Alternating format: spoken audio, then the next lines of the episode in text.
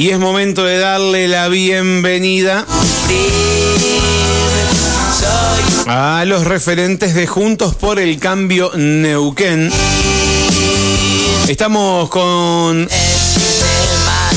el candidato a intendente municipal, Juan Manuel Gómez Margeri. ¿Cómo te va, Juan Manuel? Bienvenido. Buen día, Mario, Rocío y toda la audiencia.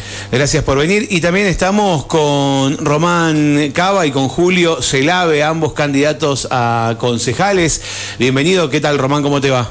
Hola Mario, buenos días, Rocío, audiencia. ¿Qué tal Julio? Bienvenido. Hola, buen día. ¿Todo bien? Bien, muy bien. Bueno, gracias, gracias por venir un rato, así charlamos y así, bueno, podemos compartir la propuesta. Esta es la, la, última entrevista que, tenemos, la última posibilidad para, mm, para charlar y bueno, para, por lo menos a través de la radio para, para llegar a, los oyentes de, Radio Fan. Bueno, eh, eh, empiezo, empiezo con, los, con, quienes te acompañan, con tus candidatos a concejales, Juan Manuel. Eh, más que nada me gustaría que me cuente de ustedes, después hablaremos de propuestas con Juan Manuel, eh, acerca de, por qué están en este proyecto, por qué se han sumado a este proyecto. Julio. Bueno, em, en primer lugar, em, yo soy radical de toda la vida y como partido radical este, integramos la, el Frente de Juntos por el Cambio. Claro. Y dentro de este frente hay una serie de valores que nosotros compartimos, que hemos compartido toda la vida, este, y que sinceramente creemos que es el cambio frente a lo que tenemos este, en exhibición frente nuestro. Entonces eso fundamentalmente es lo que me motivó a participar y poder aportar, eh, llevado por esos valores que, insisto, creo que son el cambio relacionado con el resto. Eh, esto de, usted me decía, soy, soy eh, eh, radical de toda la vida, ¿esto ha, hecho que, tenga participación en otras oportunidades, así en, alguna lista de concejal o en alguna otra elección? yo lo que participé políticamente fue en la redacción de la Carta Orgánica de San Martín de los Andes, en el año 87 como, como convencional, sí, municipal. Eso sí. Después tuve otras actividades. ¿En el año, perdón? 87. 87. 87, sí. que fue, bueno, la primer carta orgánica de la ciudad, después sufrió modificaciones. Este, y después, bueno, participé socialmente en distintas actividades, estuve presidente de la cooperativa telefónica durante 12 años, eh, manejamos el Cerro Chapelco del año 1992 al 96. Así que estuve vinculado a la cosa pública. A la cosa pública bastante. de una forma u otra. bien. Román, en tu caso. Mi caso también radica en, valores en principio. Eh, yo soy de extracción independiente, eh, pero bueno, los valores y los principios también de mi formación y de mi educación y de lo que también he podido ir eh, cosechando a lo largo de años de trabajo son los que me, aportan el convencimiento de que así como se están haciendo las cosas no, no es el camino, está claro.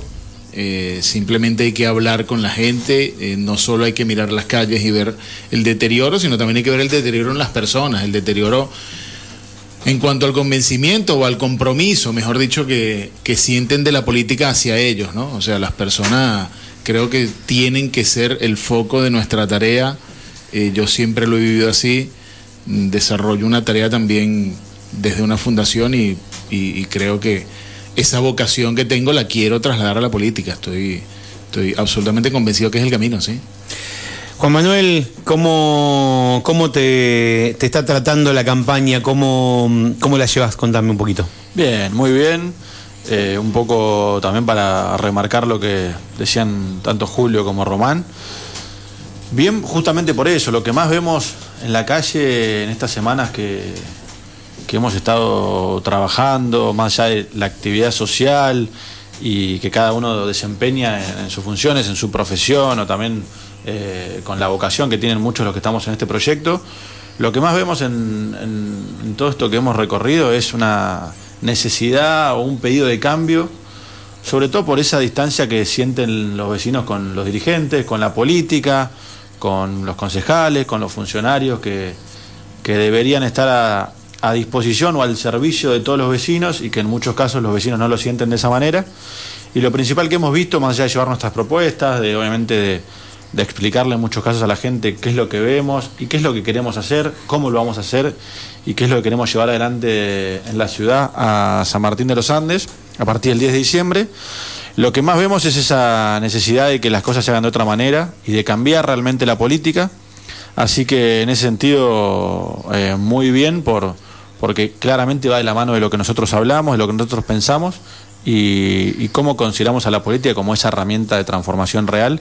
Así que contento de todo lo que venimos viviendo y contento también de, que se acerque la fecha, de que la gente tenga ese entusiasmo de, que pueda eh, decidir sobre cómo quiere que la ciudad se maneje de ahora en adelante, así que muy contento con todo eso. Cuando hablas de, cambiar la forma de hacer las cosas, ¿querés eh, darme algún ejemplo? ¿Querés contarme algo que, que vos decís se hace de esta manera y no sirve y yo lo quiero hacer de otra? Lo más importante es que los vecinos realmente se sientan protagonistas, se sientan parte, que sepan que, el Estado está presente, que los escucha, que les, que les resuelve sus problemas y que gestiona de una manera eficiente. Nosotros queremos fortalecer las delegaciones barriales, las juntas vecinales. Hablamos de un solo San Martín y cuando hablamos de un solo San Martín hablamos justamente de eso, de que en cualquier barrio, en cualquier lugar de la ciudad, el vecino se sienta representado y se sienta parte. Y, y eso incluye claramente más infraestructura, mejores eh, servicios, en muchos casos que aparezcan, servicios que faltan, servicios básicos, el tema de trabajar fuertemente con, toda la parte social. En, esta campaña se habló mucho de planificación, mucho de infraestructura, pero no se habló nada de lo social, no se habló de la persona, no se habló de los vecinos. Y, en eso nosotros estamos convencidos de que para que las cosas cambien, los vecinos se, se tienen que sentir también cómodos, que se los respalda, que se los escuche y que se los representa como corresponde. Y en eso hay un trabajo muy importante que vamos a hacer social, con todo el tema también de las infancias, de los adultos mayores, trabajar en problemas eh, de consumos problemáticos y mucha gente, muchos jóvenes que están con, inconvenientes y que sienten que nadie los escucha ni los acompaña. Por supuesto que en el ámbito cultural, en el ámbito deportivo, que son dos, dos patas fundamentales en nuestra ciudad y en todos los barrios y están olvidadas, espacios públicos de calidad, eh, trabajar también con, distintos sectores, como es el turismo y propuestas concretas para el turismo, un parque de actividades productivas que también es algo que el sector, un sector económico importante y pujante en estos últimos años que genera mucho empleo en la ciudad. ¿Cuál sería el destino de ese parque de actividades productivas? Digamos, ¿quiénes, quiénes eh, podrían eh, estar allí? Nosotros ese proyecto lo que necesitamos es tener no solo el sector productivo, sino le queremos sumar también tecnología, naves para oficios para que mucha gente quizás hoy tiene el taller en su casa o en lugares precarios y por un tema de seguridad y infraestructura se le dificulta generar eh, un producto de calidad o servicios o mejores servicios, necesitamos que también tengan ese espacio, un centro de investigación, que el COPE esté en ese lugar también, una playa de transferencias y bueno, obviamente ahí están vinculadas eh, empresas que trabajan con la logística, con la construcción, con generando la construcción de distintos productos y servicios para la ciudad. Así que estamos convencidos que eso no va a generar solo más y mejores productos y servicios, sino que va a generar más empleo, más profesionales, más gente también con trabajo y también que va, va a descongestionar y va a trabajar fuertemente en el diseño de, de la ciudad y en la movilidad. En algún momento hubo un proyecto en ese sentido, eh, hasta creímos que se iba a hacer, pero no en este momento no puedo acordarme por qué no prosperó. Porque el Estado no acompañó al sector privado. Pero había un interés importante, la Cámara de Comercio tuvo un interés y una participación importante. Era a la altura de, Chapelco Chico, me acuerdo. Sí, incluso estaban las tierras, pero bueno, hubo muchos conflictos con... Había, creo que había gente viviendo, ¿no? En sí, la política nunca tomó la decisión de, avanzar en eso, no los acompañó. Y bueno, en eso estamos, estamos convencidos de que es una de las primeras eh, cuestiones a abordar, así que lo hemos conversado también con los sectores correspondientes, con la Cámara de Comercio y también con mucha gente vinculada al, sector productivo de nuestra ciudad, así que sí, es algo también que vamos a, gestionar fuertemente desde el primer día de gestión. Juan Manuel, ¿cómo se avanza en lo que es la pavimentación de los barrios?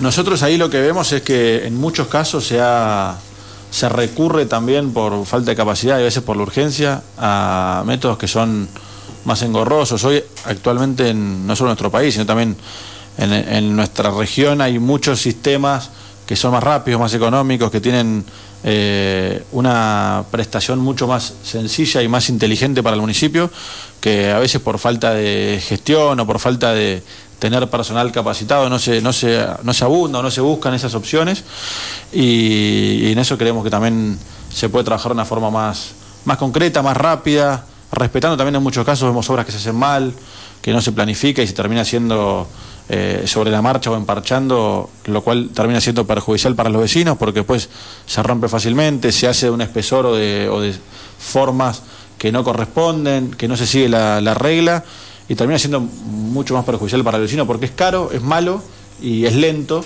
Eh, así que nosotros hablamos de que vamos a trabajar fuertemente en, el asfalto porque es algo que en los barrios nos demandan y, y también sabemos que el clima de nuestra ciudad exige que en, algunos lugares tengamos ese tengamos obviamente esa infraestructura y bueno, nosotros pronosticamos y, vamos a realizar un asfalto mucho más rápido y, más asfalto en otros lugares y tenemos a, gestionar con provincia y con nación recursos no solo económicos, sino también en maquinarias y demás para que para gestionar el asfalto de los callejones y de rutas provinciales y nacionales que usan no solo los turistas, sino también muchos vecinos de la ciudad.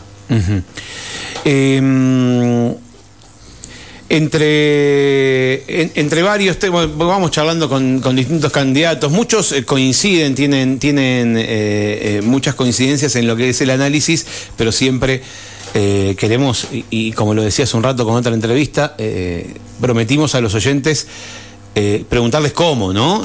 porque el análisis mucho vivimos acá y, muchas cosas las conocemos, pero queremos saber cómo se, cómo se hacen las cosas porque eh, siempre escuchamos que el problema es la plata. Eh, vos hablaste en algún momento, en todas las veces que charlamos, de, administrar de otra manera la plata. Sí, claramente. Cuando digo la plata hablo de falta de dinero, ¿no? Falta de fondos para poder hacer las cosas. Sí, siempre se pone, hemos escuchado que siempre se habla justamente de eso. Nosotros sabemos que hay escasez de recursos en el municipio, hay que hacer un trabajo fuerte en el reclamo de la coparticipación y en que San Martín y todos los sanmartinenses reciban de parte de provincia lo que le corresponde, pero también sabemos que lo que hay no se gestiona correctamente y que hay mucho para hacer un uso más eficiente de los recursos con los que cuenta el municipio. Vamos a trabajar fuertemente con el recurso humano, tenemos gente a la cual queremos jerarquizar, capacitar, formar, darle condiciones y herramientas adecuadas para que trabajen de una forma eh, fructífera, no solo para los contribuyentes y para los vecinos, sino también para ellos mismos y que puedan también entusiasmarse y tener expectativas de, de aprender, de formarse y de seguir sumando eh, herramientas, instrumentos en el municipio. La idea es optimizar el recurso que hoy ya tenemos, con el que ya contamos. Ponerlo en valor, porque vemos que hay mucha gente talentosa y que no se siente acompañada, representada. Y cuando, y cuando hablas de capacitar, ¿cómo, cómo, ¿cuál es la idea en ese sentido? ¿Cómo, ¿Cómo se capacita? ¿Desde dónde se capacita o con qué, con qué recursos se capacita? Digamos? ¿Quién capacita a quién? No, hay, hay, primero que hay a nivel provincial y nacional y con, también con muchas entidades que se dedican justamente a eso. Hay un montón de convenios que el municipio puede acceder para formar a su, a su recurso humano, para darle más herramientas y hay mucho que ya está hecho, que necesitamos tomarlo, necesitamos aprovecharlo, porque necesitamos darle esas herramientas a las personas que, se, que prestan servicios en el municipio y también tenemos que sumarle tecnología, que haya un mayor control hacia adentro, hacia afuera, mayor control también con los vehículos, con la situación edilicia, con todo lo que tiene que ver con con el inventario y con las herramientas con las que cuenta el municipio, que no son de un partido político ni de un gobierno de turno, sino que son de todos los vecinos, con lo cual también vamos a controlar y hacer una, una auditoría y estar eh, muy atento a todo eso y claramente es algo que necesita que se mejore hacia adentro para que también repercuta positivamente hacia afuera y generar ese contagio y ese círculo virtuoso con el resto de los vecinos. Julio, em, recién nombró, eh, nombró coparticipación Juan Manuel y, justo hace un rato en, otra entrevista lo, nombraban porque hace no mucho se mandó una, nota, se hizo un, reclamo de la coparticipación donde usted firmó eh, ese como representante de la Unión Cívica Radical. Exactamente, eso fue el año pasado que tomó una instancia judicial se presentó un recurso de amparo, eh, fue suscrito por el Frente de Todos, la Unión Cívica Radical, eh, algunas este, fuerzas independientes, el Defensor del Pueblo, y realmente se hizo un planteo de que la provincia eh, determinara las reglas, los coeficientes que había que actualizar para mejorar la coparticipación. No se pidió otra cosa. No era que nosotros planteábamos que necesitábamos más dinero para esto, para lo otro. Era simplemente en función de las leyes que rigen la coparticipación que el Poder Ejecutivo de la provincia determinara los valores que había que corregir. Ah, eh, yo creo que esto forma parte un poco de, el fondo de la cuestión que yo veo que em, el municipio por un lado y la ciudadanía por el otro. Hay un contrato que nosotros tenemos, social si se quiere, donde las dos partes deben cumplir. Nosotros como ciudadanía aportamos nuestros, nuestros impuestos, todo lo que, lo que se nos cobra por distintas eh, tramitaciones, por poseer inmuebles, por poseer vehículos, por realizar trámites administrativos y como contrapartida o contraprestación el municipio debe responder con servicios a eso. Nosotros consideramos que eh, hay una gran diferencia entre una prestación y la otra. Eh, generalmente no, no, se, no se da con equilibrio lo que uno brinda al municipio, lo que el municipio le puede brindar. Es cierto que hay eh, mil dificultades para todo, pero bueno, uno tiene que apelar, como este caso de la coparticipación, y también hay que apelar a la creatividad y a la buena administración. Nosotros a través del Consejo Deliberante lo que pretendemos es impulsar proyectos que el Ejecutivo envíe para que todo aquello que signifique el saneamiento en la administración, que no, no implica solamente optimizar el gasto, eh, en base a los recursos que se tienen, sino también modernizar todas las, instituciones municipales para que eh, la, vida de la gente se allane un poco más y sea más accesible a todas las... no se le pongan trabas encima, porque ya está comprobado que el gran desarrollo que ha tenido el pueblo a través de los años se ha dado más que nada en porcentajes altos por la participación privada.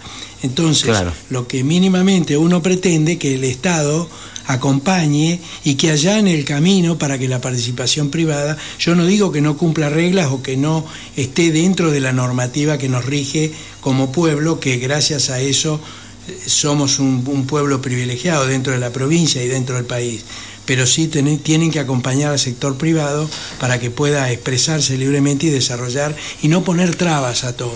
y qué respuesta tenemos? Yo creo que la respuesta no es buena en ese aspecto. No, no, eh, respecto al, reclamo de la coparticipación. Ah, bueno, el, tema del reclamo de la coparticipación, se, el, juzgado en primera instancia admitió el recurso, pasó a la Cámara y después fue rechazado. Este, así que bueno, quedó ahí. ¿Con, con, qué argumento fue rechazado? ¿Tenés.? Eh?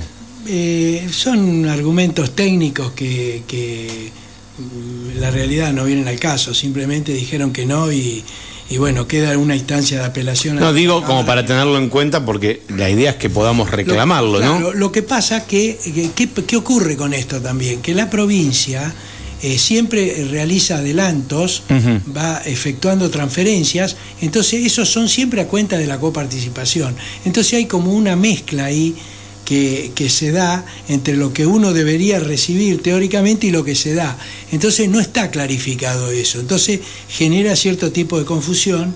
Este, y hay quien dice, bueno, no pidamos tanto porque por ahí eh, es más lo que nos están dando que lo que realmente no, nos correspondería. ¿no? ¿Y si miramos para atrás, se, reclama lo, lo no pagado hasta ahora? No, nosotros no hicimos ese planteo. Claro. Te repito, nosotros lo único que planteamos fue la adecuación de, la, de las... del coeficiente para poder recibir lo que corresponde. Exactamente, requerir lo que corresponde. Creemos que sí, habíamos hecho un estudio que se, se presentó en ese momento, el año pasado, era una cosa así como, no lo tengo bien claro, pero era alrededor de 70 millones de pesos mensuales que por ahí podrían ingresar este, como extra a las arcas del municipio. ¿Tenés eh, idea, Juan Manuel, hoy de, datos de la realidad del municipio, por ejemplo, cuánto, eh, cuánto se afecta en sueldos, en salarios eh, de lo que se recauda? Sí, por encima del 90%, o sea, casi la totalidad del presupuesto es para pagar los salarios. Lo que sí hemos visto, sobre todo en los últimos años, es que no se transparenta la información como debería, es de muy difícil acceso, incluso los salarios municipales que estaban en la página del municipio para que cualquier vecino la pueda lo pueda ver como está la masa pero no no está discriminado y tampoco se sabe el personal que trabaja la gente que trabaja. Sí se dejó de discriminar se dejó de también de no, se explica cantidad también de, de empleados no se no se cuenta todo este inventario y todo esto que decíamos. Eh, es de muy difícil acceso. La verdad que nosotros hablamos de un gobierno abierto, transparente y que cualquier vecino tenga esa posibilidad de saber realmente qué se está haciendo, cómo se está administrando. Y es algo que claramente hoy no se ve y que nosotros queremos poner encima de la mesa para que cualquier vecino tenga un, un vínculo con el municipio mucho más cercano. Y ahí tenemos una propuesta concreta que es una ventanilla o un centro único de atención al vecino, es como una ventanilla única para que el vecino tenga eh, un acceso mucho más fácil, que pueda saber en dónde está su trámite. Escuchamos casos en muchos barrios o en muchos vecinos que presentan notas que las notas se pierden, expedientes que ayer un vecino me decía, fui ciento, las tiene anotadas, 114 veces a presentar notas para una junta vecinal. Eh, bueno, esas cosas no, no pueden pasar porque además tiene que ir incluso físicamente, con lo cual se genera todo esto que vemos también después, que es esa desconfianza, incertidumbre y, este descrimiento de que la política pueda cambiar. Es algo que nosotros estamos convencidos que sí se puede, pero necesitamos hacerlo con acciones, con lo cual esto es una propuesta concreta para que el vecino se sienta mucho más cerca de, los dirigentes, que somos los que tenemos que responder hacia ellos.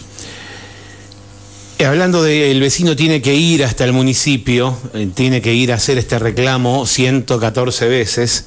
Eh, Háblame de, tu propuesta respecto a, mejorar la circulación de, la ciudad, que todos en el análisis eh, global sabemos que es un problema. Con respecto al tema del tránsito y el transporte, que es obviamente uno de los temas que más se reclama, el tema que hablábamos del parque de actividades productivas y, ubicar en un sector de nuestra ciudad eh, ese lugar en el cual eh, confluyan algunas actividades, va a descongestionar y va a permitir que haya obviamente menos tránsito pesado en el casco urbano, en otros lugares, descongestionar la travesía urbana, que es el foco de conflicto también que tenemos en la movilidad.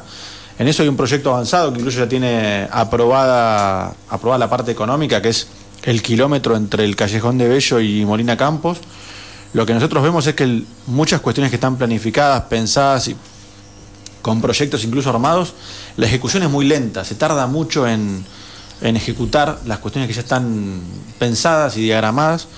Y este es un ejemplo, necesitamos que eso se haga cuanto antes. Hay un trabajo también integral en cuanto a las colectoras, trabajar con las empresas de servicios que nunca se han puesto de acuerdo en que los caños pasen por los mismos lugares, que los cables pasen por los mismos lugares. Tenemos que tener una mesa en la cual trabajemos con las empresas de servicios dentro del COPE y también después con el dentro del municipio, en la cual trabajemos de forma articulada para hacer un, manejo más también eficiente y que no se tenga que romper cuatro o cinco veces cada lugar o que esté todo sin articulación. Y después tenemos que avanzar en ese proyecto hacia otros lugares, más allá de este kilómetro, hay que seguir avanzando hacia el Callejón de Torres, todo lo que tenga que ver del Automóvil Club en adelante, ya te diría que acá está la salida elegido, incluso en muchos casos se habla hasta de Junín de los Andes, un proyecto a largo plazo. ¿Qué, de doble mano? En esa travesía urbana tenemos que gestionar para tener los recursos para faltar los callejones y en cuanto al casco céntrico hay mucho para también trabajar en el diseño, pensamos en estacionamiento medido, con una participación también para el transporte público, que también es otra preocupación que, que vemos en, el, en la ciudad de, del acceso, no solo el costo, sino también las frecuencias y los lugares a los cuales accede el transporte público. Sí. Y... Lo que pasa es que meter más frecuencias y más recorridos lo garpa el municipio. la empresa no tiene problema en traer eh, colectivos. Nosotros le pagamos los kilómetros que recorre. Sí, ahí sabemos que ahí se está. Eh, es muy complejo para los vecinos también tener horarios y frecuencias como corresponde. Incluso en muchos lugares se diseña mal. También hay un problema con la parada de colectivos, que en muchos casos los vecinos se ríen porque se la diseñó gente que nunca tomó colectivo, porque por cuestiones climáticas hay lugares que son eh, sí, sí, totalmente las inútiles las paradas directamente. Y, en cuanto al casco céntrico, sí, hay también mucho por corregir en cuanto a legislación. Acá vemos que se han hecho muchos edificios con sin normativa, con requisitos de, cocheras y estacionamiento, con el casco céntrico, lo cual genera las dificultades que tenemos acá. El tema también de mm, las paradas de taxi, muchas entradas de vehículos, que también hay que hacer también un, diseño y un trabajo profundo de que, de que eso sea eh, lógico también y coherente. Y principalmente esto que decía, con el tema de la travesía urbana nacional, gestionar mucho más rápido con Nación, que en muchos casos tiene también la respuesta y el compromiso, pero a veces el municipio dilata y se demora en dar respuesta, y, ser también inteligente y creativo para darle un ordenamiento mucho más fácil, con más ordenadores de tránsito también, que sabemos que trabajan pocas horas eh, hay un problema también con horas extra, con infraestructura, vestimenta, vehículos y demás, que tenemos también que Claro que la problemática del orden, o sea, el control de tránsito no es, no son eh, siete horas. Quiero, decir, eh, no es solo a la mañana o al mediodía. Es un problema de todo el día, ¿no? Y, claramente debe estar faltando personal en ese sector. Personal y, como en bromatología también, estimo faltan herramientas y tenemos que diseñar también esto que vos decías de distintas franjas horarias, porque obviamente es algo que demanda un trabajo, eh, por lo menos hasta un horario nocturno en el cual tenemos graves problemas de circulación. Háblame de turismo. Bueno, lo principal con el turismo no es solo que venga la gente, sino que, las que la que venga quiera volver. Que vuelva. Que... ¿Cómo ves hoy el turismo? ¿Qué, ¿Cuáles son los cambios que crees que hay que hacerle y las mejoras y qué, qué agregarías? Bueno, para que la gente se vaya contenta y quiera volver y transmita algo positivo a su entorno cuando vuelve a San Martín, necesitamos que tenga experiencias agradables cuando viene y también que tenga calidad de servicio en, lo que están demandando y también lo que ofrece la ciudad. Hemos visto tanto en el invierno con muchos inconvenientes con la circulación al cerro, con cuestiones también vinculadas a la ruta y, infraestructura, turistas que llegaban al, al aeropuerto y capaz se los recibían en una carpa, turistas que llegaban de otros países y, no tenían las condiciones en las cuales ni siquiera eh, estar contenidos en, la llegada a la ciudad. Eh, después en el verano claramente el tema de las rutas, el tema de la seguridad también en muchos lugares, eh, hay poca articulación con parques nacionales, con las comunidades y, obviamente con entes nacionales que tienen que trabajar. Tenemos que poner al municipio proactivo y a la cabeza de todos estos reclamos y de todas estas gestiones y necesitamos para eso mejorar la infraestructura, también mejorar condiciones, vemos también falta de, recursos y también de acompañamiento que el, privado también demanda en esto. El privado dice hacemos mucho, le ponemos mucho empeño, mejoramos nuestros locales, mejoramos nuestras propuestas, pero también necesitamos que el Estado nos acompañe y nos dé también estas herramientas, con lo cual, eh, con lo cual ahí también sabemos que tenemos mucho por mejorar desde la infraestructura, para que el turista sienta cómodo, hay mucho también que no, no demanda obras de gran infraestructura, sino mejor señalización, trabajar en las sendas peatonales, trabajar con propuestas y campañas de, limpieza, eh, no solo a nivel también de elegido, sino a nivel, eh, a nivel parques o a nivel atractivos turísticos fuera del ejido municipal. Y nosotros tenemos, que, tenemos un lugar que la gente elige por, por su tranquilidad, por la naturaleza, por el ambiente, tenemos que también eh, apuntar a ese tipo de, de turista y también retomar esa Veíamos ayer con la Cámara de Gastronómicos que han tenido muchísimos hechos de inseguridad en estos últimos. Te iba, a hablar de eso, ahora te iba a preguntar tema de inseguridad. Turistas que en los hoteles también se han quejado, hoteles que han, también han sido, han recibido eh, o han tenido hechos delictivos. El turista nos elige por tranquilidad, necesitamos recuperar también eso y en eso nos tenemos que poner eh, a la cabeza también con un trabajo de infraestructura para la seguridad y que la gente se pueda mover con se pueda mover eh, por rutas que estén en condiciones, pueda acceder a miradores, a senderos y a lugares que estén señalizados y que estén controlados y que estén eh, comunicados también, que se les comunique dónde están los hospitales, que se le dé mucho más información y que el Estado esté mucho más presente también para el turista y también para los vecinos, que son en definitiva los que necesitamos que estén bien para que después el que viene, nuestro visitante, se sienta cómodo. ¿Cómo ves a la juventud? ¿Qué, qué, visión tenés de la juventud y qué, necesita la juventud en San Martín? La veo desilusionada, necesita que se los tenga en cuenta, que se los escuche, que se deje que se los deje de patear hacia adelante con el discurso de que son el futuro y se los tenga en cuenta en el presente, que es donde ellos realmente necesitan que se los que se los tome en serio. Hemos estado en en varias escuelas, incluso ahora, bueno, tenemos después de acá un debate en el, también en un, una charla con, con alumnos en el DEPET 21, que es un lugar también que sufrió muchos problemas con el tema de ilicio. No tiene infraestructura para formarse, tiene este problema de moverse también eh, por, por problemas del transporte público y porque en muchos barrios no hay actividades, no hay espacios públicos de calidad. Hay un grave problema que se está incrementando, que es el de los consumos problemáticos. Tenemos muchos chicos afectados por adicciones, muchos chicos que no encuentran en sus lugares donde viven actividades o gente que los acompañe. No, no, tienen, no sienten que nadie les ofrezca algo para hacer. Las escuelas no están en condiciones, los espacios públicos no están en condiciones, no hay actividades culturales y deportivas en muchos de los barrios.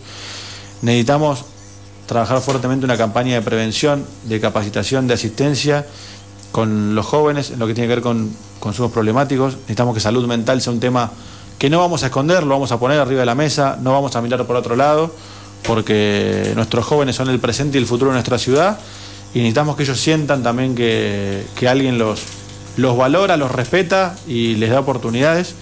Tenemos un programa para que en los últimos años eh, reciban tutorías, pasantías y generar un vínculo también con, con empresas y con pymes y emprendedores en nuestra localidad que también demandan, necesitan talento y tenemos gente en nuestras secundarias muy talentosa y, necesitamos también sumarlos, no solo nosotros tenemos en la lista mucha gente joven en el equipo mucha gente joven y lo que yo siempre les digo también a mí en lo personal por un tema de edad, mucha gente que me ha, me ha castigado bastante en, este, en esta etapa de la campaña y lo que necesitamos es que ellos también se sientan protagonistas y que sientan que tienen la responsabilidad. Como les pedimos que voten, como les pedimos también que actúen, que trabajen, que se formen, también les vamos a, lo vamos a acompañar y apoyar en todo eso. Así que que la juventud esté tranquila, que va a tener un, un intendente, un equipo de concejales, un equipo de gobierno que los va a valorar, que los va a tomar en serio y que les va a prestar eh, atención y les va a generar estas condiciones y oportunidades para que se puedan desarrollar.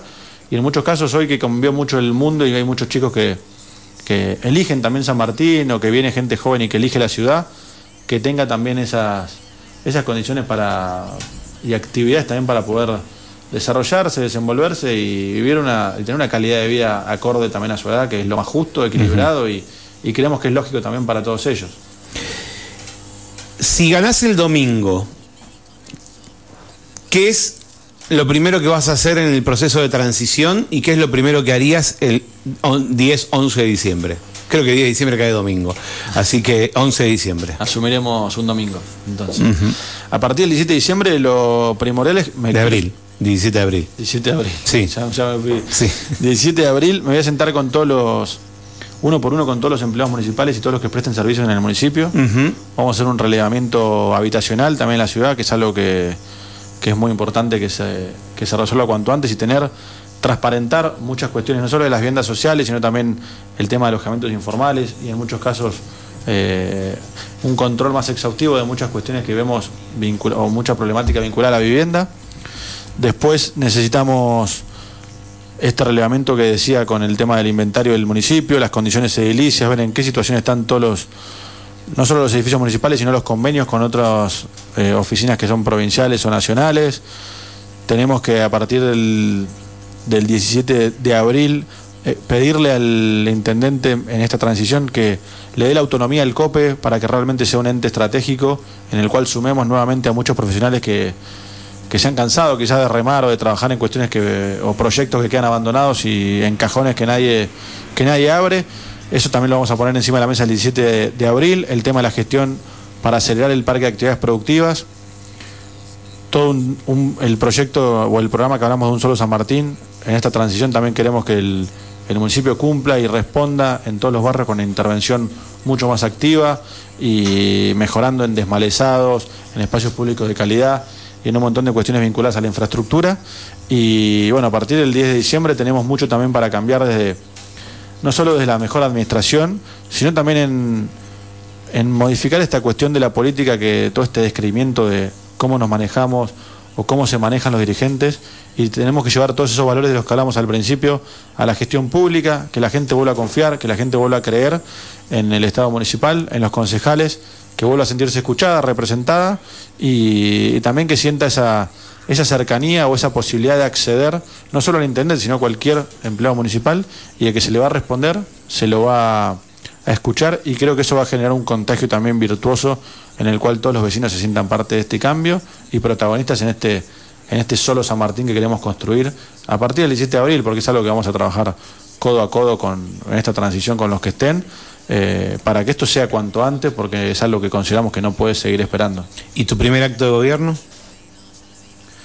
Esto, esto de jerarquizar también a mucha gente que hoy está trabajando en el municipio y siente que, que está, cayó en una bolsa en la cual todo el resto de los vecinos de la ciudad lo critica, lo castiga y nadie los representa ni los defiende.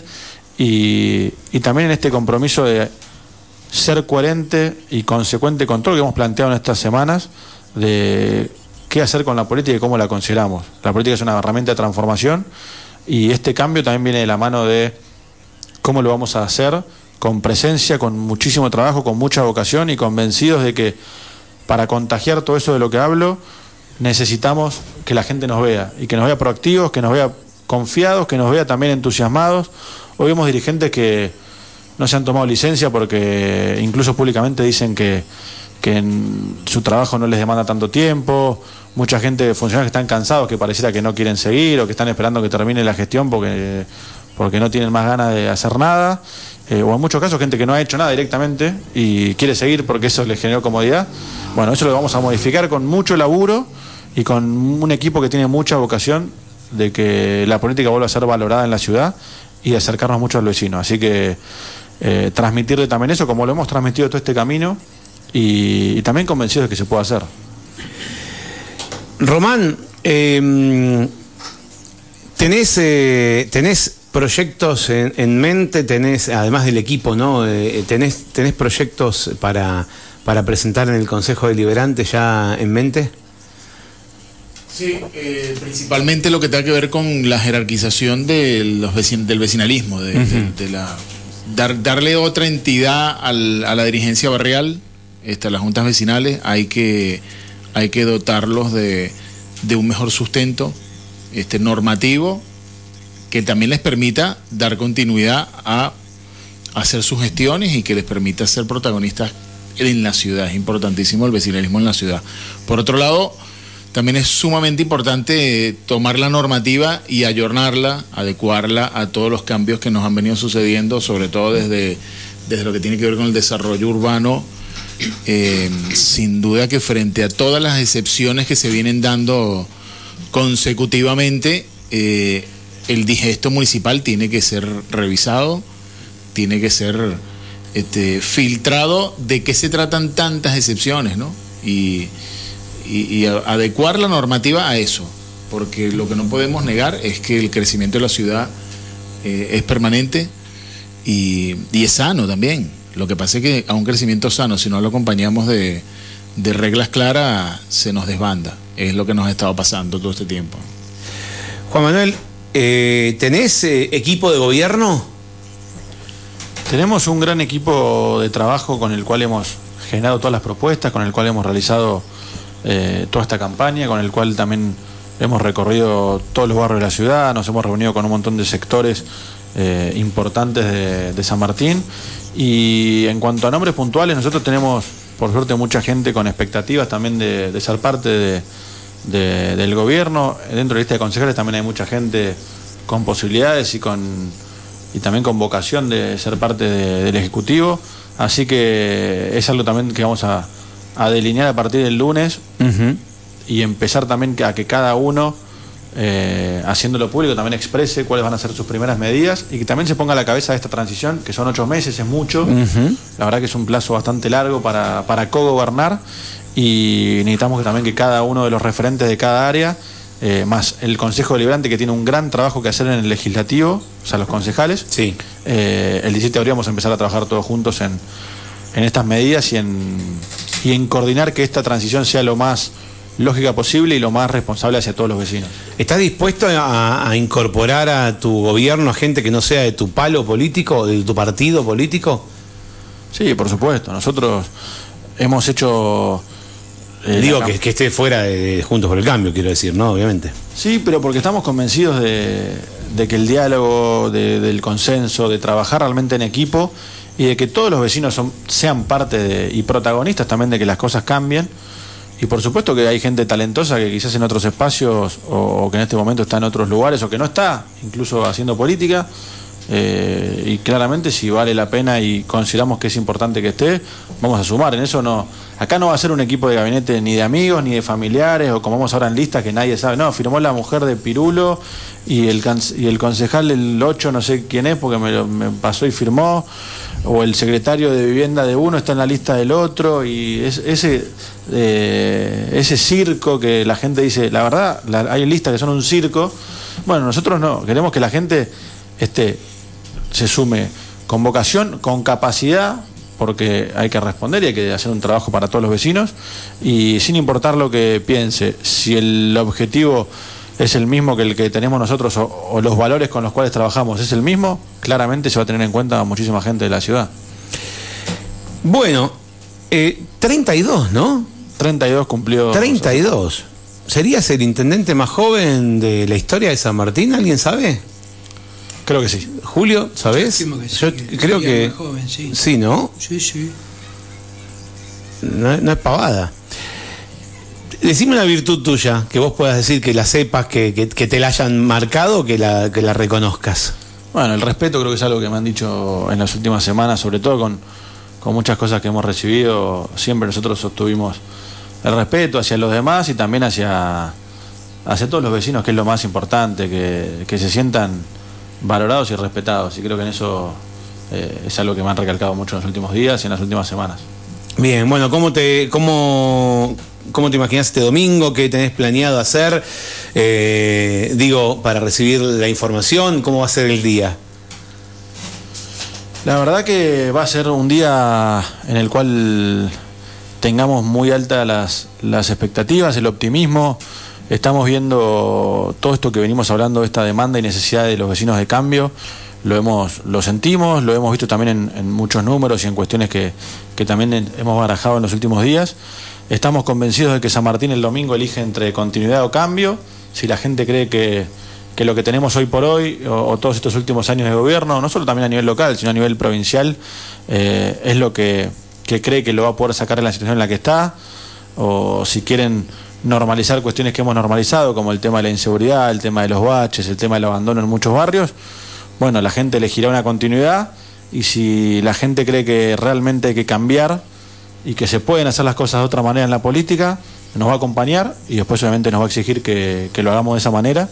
Así que en esa continuidad o cambio creo que tenemos mucho por hacer, estamos convencidos de que, de que vamos a hacer gobierno a partir del domingo y y hemos, visto, lo, vivo con esa tranquilidad de haber sido siempre respetuoso de los valores con los, con los cuales todos hemos trabajado, defendiendo un espacio que, que ha sido muy castigado en la ciudad y en la provincia, pero que a pesar de todo se sostuvo firma lo que cree, firma lo que, a lo que pregona a nivel nacional. Y más allá de haber tenido algunos pocos dirigentes que abandonaron el cambio por el cargo, eh, nosotros estamos y hemos estado más firmes que nunca y somos conscientes de que somos la única alternativa real de cambio en la ciudad, porque es toda gente que no está en ningún cargo, eh, ni que está hoy actualmente cumpliendo ningún tipo de actividad en el sector público eh, electivo. Así que transmitirle ese optimismo a la gente, que en muchos casos está desilusionada y preocupada, de que podemos hacer las cosas distintas, las vamos a hacer de otra manera, lo vamos a tener en cuenta todos los vecinos y trabajando muy fuerte con una vocación muy grande y respetuoso también de, de, los valores con los cuales venimos haciendo nuestra vida personal, profesional y política, vamos a dar esas respuestas y, vamos a tener ese solo San Martín del que venimos hablando. Muy bien, eh, tengo un mensaje acá de un vecino y una vecina que me dicen, eh, y ya, ya los estoy liberando, pero em, eh, hay gente que no está de acuerdo con que ayer, ayer fue que fueron a una escuela, al CEPEN, o antes de ayer. Sí. Le dijiste que también tuvieron en la EP. Ayer y antes de ayer. Eso fue, dice así, te voy a leer el mensaje tal cual como lo dice y después te voy, a, te voy a preguntar al respecto. No estoy de acuerdo con que vayan a las escuelas, las escuelas son para que los chicos vayan a estudiar, no a hacer o escuchar de política, lo hacen perder horas de estudio, que busquen fuera de las escuelas y el que quiera escucharlos acerque. ¿Quién convocó a los, a los, La escuela. La escuela, o sea, no, no fue una decisión de... Yo se lo sabía, por eso, digo, para que lo sepan los padres o en este caso abuelos, porque contaban que su, nieta perdió horas de clase, me manifestaban eso. Digamos, fue una decisión de la escuela que convocaron a todos los concejales, perdón, a todos los concejales, a todos los candidatos, la palabra equivocada. Es a que todos son los unos cuantos concejales candidatos, por eso Eh, te confundiste. Bueno, eh, a todos los candidatos. eh, Cierto. Eh, a todos los candidatos lo convocaron para que eh, manifiesten ah, eh, su- sus propuestas a los alumnos y a las alumnas mayores de 16 años, entiendo, ¿no?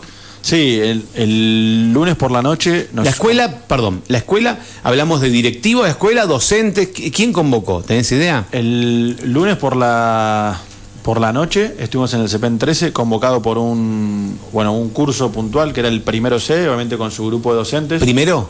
primero C es un grupo a la Ah, pero de turno noche, claro. Ah, ok, ok. Dije primero, la- nos sí, votan. la Está bien, noche. perfecto, turno noche, Y bien. Fue una propuesta de ellos que tenían varios ejes y varios temas que querían plantear los candidatos, realmente acompañados por un grupo docente. Y ayer a la mañana estuvimos también con los alumnos de tercero a quinto año del CEPEN 13, el turno mañana, invitados por profesores y directivos, con los cuales obviamente nuestra, nuestra respuesta fue estar a disposición de los jóvenes que votan, de los docentes y padres también que, que participan. En el caso de. No fue una propuesta nuestra, fue una, obviamente fue una respuesta positiva a, a un pedido de, de la escuela. Sí, y en, y en el marco de, un- de proyectos de, en, en determinadas asignaturas, según nos contaron los directivos. Ajá. O sea, era- ya lo venían trabajando durante, durante el último mes y de hecho los estudiantes ya tenían planteadas las temáticas, las preguntas, incluso la dinámica de los encuentros. Sí, Acá nos fueron- cuentan que en la EPET 21 el mensaje decía que desde la institución fue solicitado, desde el área social de la institución. Sí, incluso, eh, y lo que agregado a lo que decía Román, y para, y para no eh, tampoco eh, es- estirar ese tema, Sí. las preguntas las hacían los propios estudiantes, que eran los que las habían trabajado durante bastante tiempo, sobre cuestiones vinculadas a necesidades que ellos tenían también. Que creo que también eso está bueno y es valorable para, para también esto que decíamos de que se los escuche. Así que nuestra, nuestra respuesta claramente es positiva y estar siempre a disposición de todos los que demanden escucharnos. Sí, ahí estoy viendo un mensaje del director de la escuela convocándolos, eh, me están mostrando en un celular. Muy bien, la pregunta más importante, cuando abrís un dulce de leche, eh, la, la cosita esa de metal, ¿qué haces? ¿La tirás o la dejás ahí media colgando? No, en el dulce de leche hay que, hay que dejársela. Hay que dejársela. ¿Y en el queso crema? Se la puede sacar ahí. Se la puede sacar, bien. Cada uno tiene su, su, su relación con esa tapita de metal. Tal que la chupas y la chupas tiene que tirar. No la puede dejar ahí con todos los bichos de la lengua. Pero bueno, cada uno tiene su relación con la tapita de metal. Otros mezclarán la de queso crema con la dulce de Con la leche. dulce de leche. Les agradezco mucho la visita a la radio y hablaremos seguramente el domingo, habrá oportunidad para charlar, los iremos siguiendo, nosotros tenemos un programa especial, minutos antes de las 6 de la tarde, lo hacemos minutos antes para poder escuchar porque tenemos una cábala ya, lo hacemos hace ya 17 años, eh, de escuchar el timbre de, la escue- de alguna escuela, escucharlo, sacarlo en vivo, el timbre de cierre de comicios, así que minutos antes de las 18 vamos a estar aquí al aire y nos vamos a quedar hasta conocer eh, los resultados eh, generales, así que el domingo seguro hablar, nos vas a decir después eh, a qué hora votás, así eh, ya eso es un arreglo con todos los colegas para ir a sacarles la foto, eh, para ir a sacarles la foto cuando eh, emiten el sufragio. Acá dicen, si Juan abre un dulce de leche, la tapa es lo de menos porque lo termina de un saque. Eh, pará, me parece que es tu madre, sí, es tu madre. Sí, tal cual, alguien que sabe que le entras al dulce Me de conoce, leche. me conoce. Gracias, muchas gracias por, por la visita. Bueno, gracias a ustedes y desearles el, el mejor de los éxitos el domingo en, el laburo. Un saludo también fuerte a todas las autoridades de mesa, a los fiscales que van a hacer de cualquier partido que van a trabajar el domingo. Importante, número de lista. Lista 675. 675, Sí, bien. Pero que bueno, que la gente vaya, que elija con, con confianza, con libertad. Y es un día importante, hay que respetar y sostener la democracia. Así que felicitaciones y, y agradecerle a toda la gente que va a trabajar el domingo porque eso suceda en, en una forma también cordial, a la Fuerza de Seguridad y a ustedes también que van a hacer un laburo el domingo importante para comunicar todo lo que suceda. Así que gracias como siempre, un placer estar acá y un abrazo grande a todos los sanmartinenses que, que el domingo elijan con esa tranquilidad. Muchísimas gracias. Escuchaste al candidato intendente del espacio Juntos por el Cambio Neuquén, Juan Manuel Gómez Margeri, y a los candidatos a concejales Julio Celave y Román Cava. Nos vamos a una pausa y volvemos enseguida. Estamos cerrando en un ratito la mañana de cosas que pasan. Quédate.